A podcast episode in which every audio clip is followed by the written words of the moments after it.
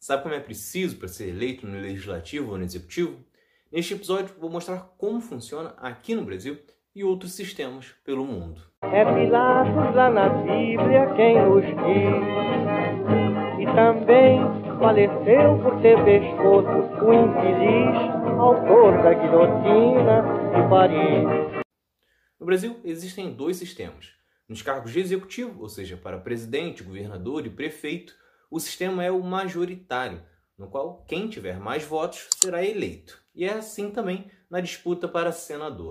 Já as eleições para deputado, tanto estadual quanto federal, e nas de vereador, o sistema é o proporcional. Ele funciona da seguinte forma: imagina que uma cidade tenha 100 mil eleitores e estejam em disputa 20 cadeiras.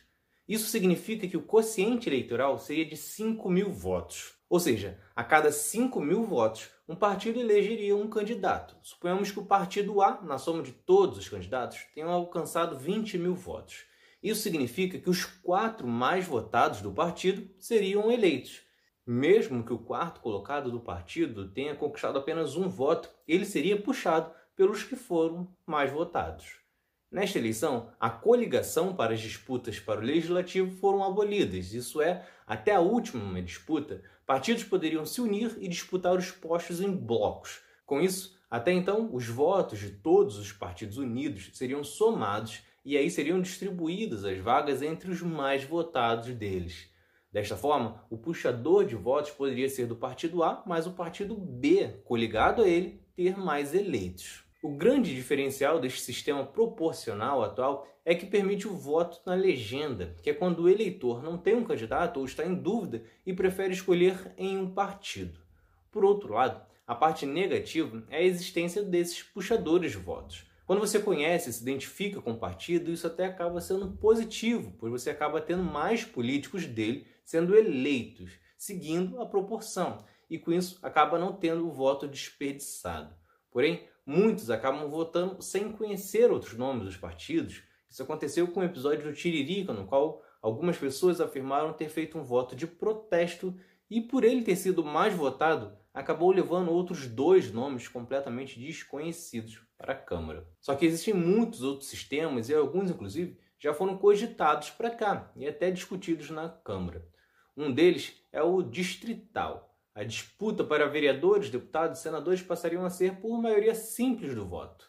Porém, cada pessoa só poderia votar nos candidatos do seu distrito. Por exemplo, em uma eleição para vereador da cidade em que 20 cadeiras estivessem em jogo, a cidade seria dividida em 20 distritos e cada um elegeria um vereador. Este é um modelo simples e até de fácil entendimento para a população e até permitiria uma representação local melhor. No entanto, pode prejudicar a integração da cidade e do Estado com os políticos focados apenas na sua região para serem reeleitos e esquecendo de outras pautas importantes. Existe também o distrital misto, no qual metade é eleita desta forma e a outra metade segue o sistema proporcional de hoje.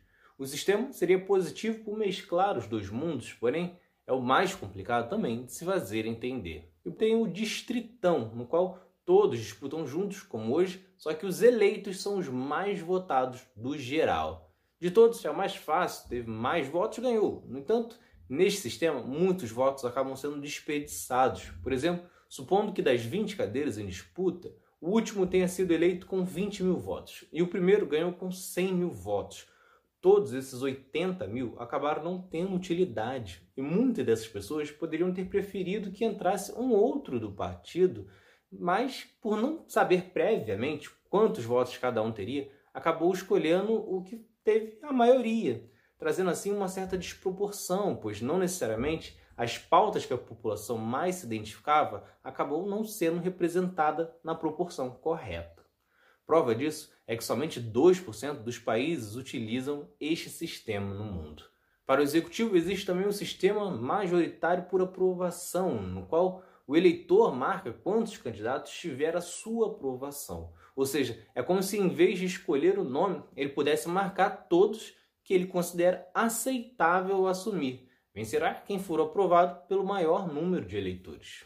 Então é isso. Se vocês gostaram, se inscrevam, ativem as notificações e continuem acompanhando. Tem mais outro lado da história por aí. Valeu!